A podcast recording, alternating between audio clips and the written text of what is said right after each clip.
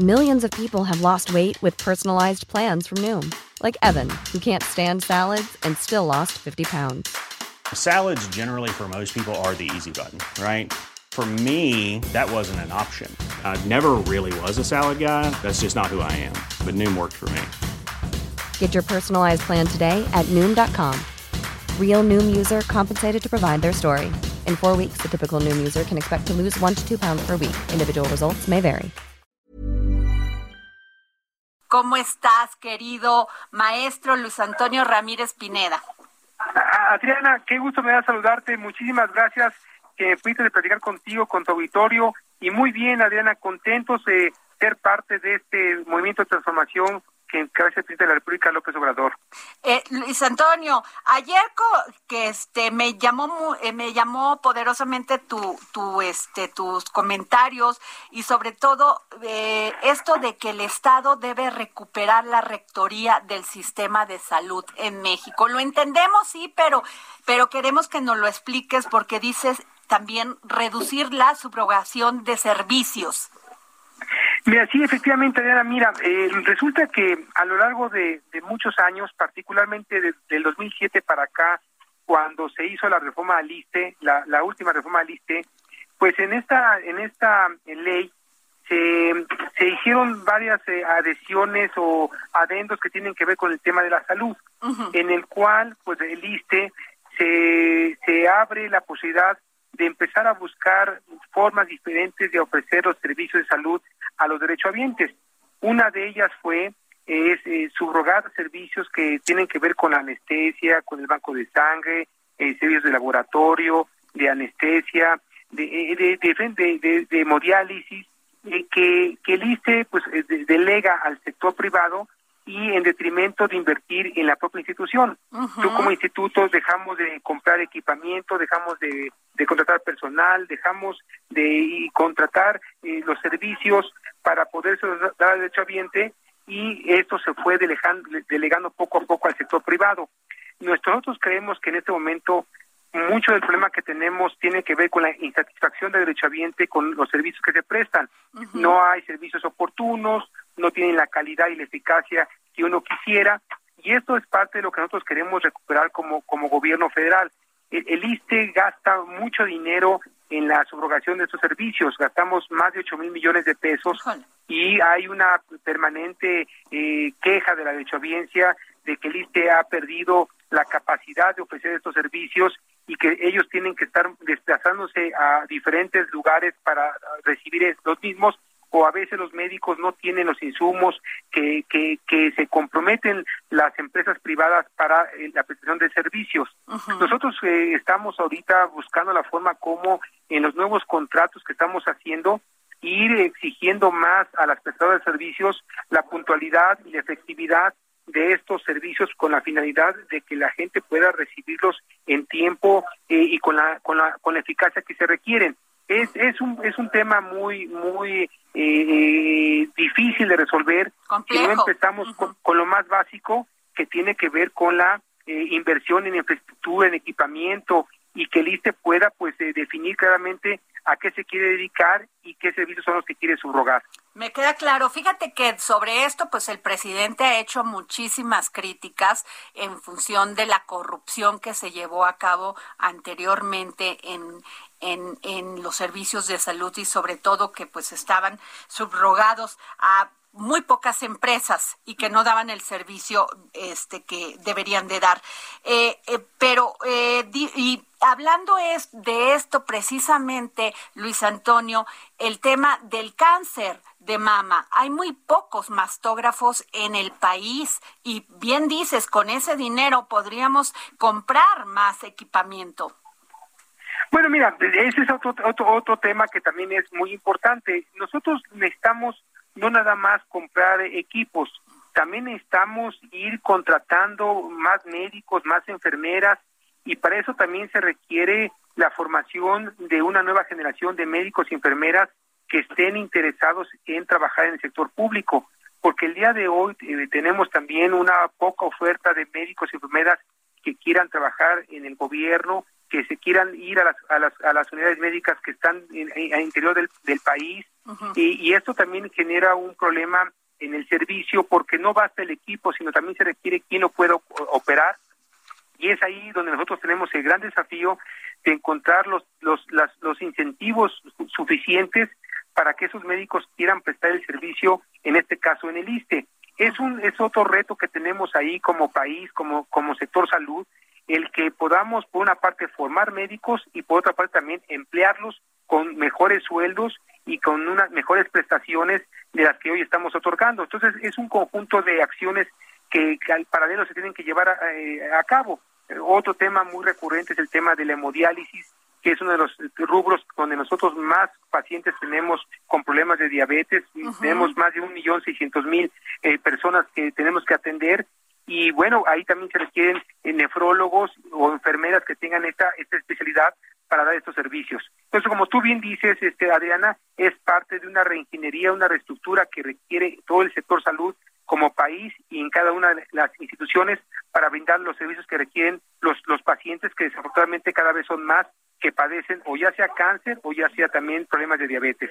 Ahora, eh, maestro Luis Antonio Ramírez Pineda, director del ISTE. Eh, sin embargo, estas empresas de que se encargaban de dar y que se encargan de dar este hemodiálisis y todo esto, eh, han señalado que sin el apoyo de ellas, pues no hubieran no hubiésemos podido salir de este COVID-19, de esta pandemia porque no tenían eh, los ni el IMSS ni el seguro, pues este el equipo ni el personal ni nada.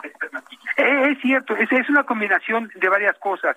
Por una parte, el propio gobierno desde hace muchos años dejó de invertir.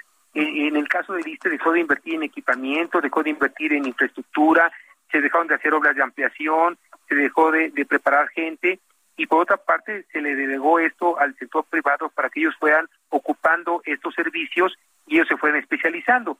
y, la verdad es que al final lo que estamos es una mezcla de ambas cosas. No estamos peleados con la prestación de servicio privado, tampoco estamos obsesionados que el gobierno tenga que hacer todo. Creo que tiene que haber una un, un, conjunto, una mezcla de acciones, pero lo que hoy tiene que dar claro también a los prestadores de servicios del sector privado es que requerimos que los servicios se den con más eficacia, y con mayor calidad.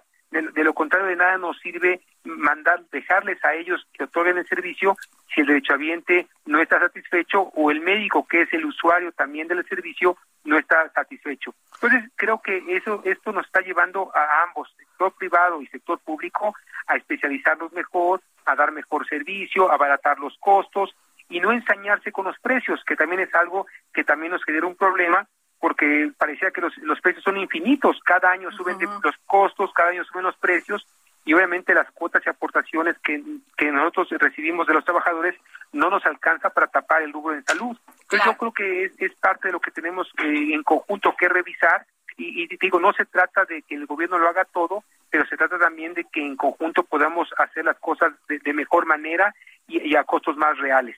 Y este, Maestro Luis Antonio Ramírez Pineda, director del ISTE.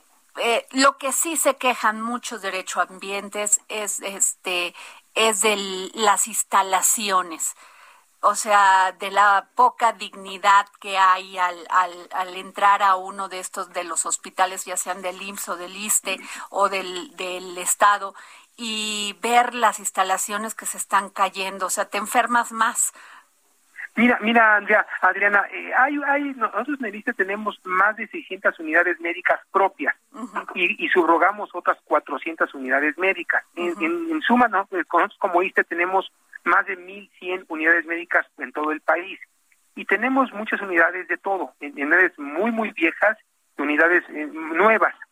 obviamente, parte del, del principal desafío que tenemos como gobierno y como instituto es ir sustituyendo muchos de los hospitales que, que ya están muy viejos. Tenemos hospitales que tienen más de 55, 60 años de edad, que ya no corresponden a las, a, las nuevas este, demandas de la, de la nueva infraestructura médica, ¿no? Ya, ya eh, los equipos médicos ahora requieren de mayor potencia en materia de electricidad, son de otro tamaño, los quirófanos también se han modernizado, y mucho de lo que en el ICE heredamos es la falta de mantenimiento y conservación pues que, se dejó de lado. El, elevadores, eh, aires acondicionados, sistemas eléctricos, sistemas hidrosanitarios. O sea, se dejó de invertir. No por algo tenemos en la caja, Adriana, más de 111 mil millones de pesos, que son recursos que en lugar de gastarse se fueron guardando en la, en la caja de ahorro. Entonces, ¿cómo, es posible que tenemos tanto dinero en las cuentas bancarias y no tengamos la infraestructura ni el equipamiento para poder modernizar esto? Esto te habla de que evidentemente el modelo anterior es un modelo que fracasó, pues que no respondió. Ahí está el resultado. Ahí está el resultado y las cuentas ahí están y, y vemos y nosotros esto expresado en el informe financiero que se presenta en el Congreso año con año, donde las reservas del ISTE van creciendo, pero no se da esto en la inversión en el equipamiento.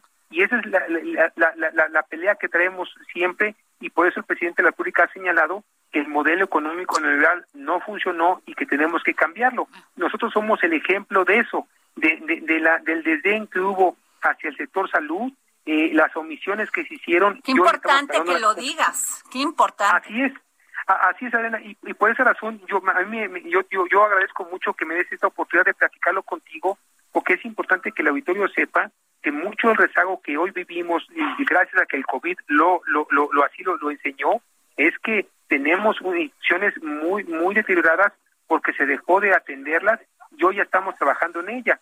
Fácil no es porque nosotros, eh, el Congreso de la Unión nos pone un techo presupuestal año con año y este techo presupuestal nos limita para gastar los recursos en, en, obras, en mantenimiento, con conservación, en equipamiento, en personal pues tenemos que hacer selecciones eh, de, de, dónde te vamos a invertir el recurso y bueno, pues en, eso estamos poco a poco. Yo, yo creo que el próximo año vamos a poder hacer una inversión más importante. Eh, hay una propuesta en el paquete económico de gastar más de dos mil millones de pesos en equipamiento y en infraestructura, lo cual nos va a ayudar mucho a modernizar, a modernizar lo que tú bien has señalado, Adriana. Pues eh, muy claro, maestro Luis Antonio Ramírez Pineda, director general del Instituto de Seguridad y Servicios Sociales de los Trabajadores del Estado, ISTE. Muchas gracias por tomarnos la llamada para el dedo en la llave. ¿Qué Te lo aprecio mucho, Adriana. Gracias. gracias. Even when we're on a budget, we still deserve nice things. Quince is a place to scoop up stunning high-end goods for 50 to 80% less than similar brands. They have buttery soft cashmere sweaters starting at $50, luxurious Italian leather bags, and so much more. Plus, Quince only works with factories that use safe, ethical, and responsible manufacturing. Get the high-end goods you'll love without the high price tag with Quince. Go to quince.com/style for free shipping and 365-day returns.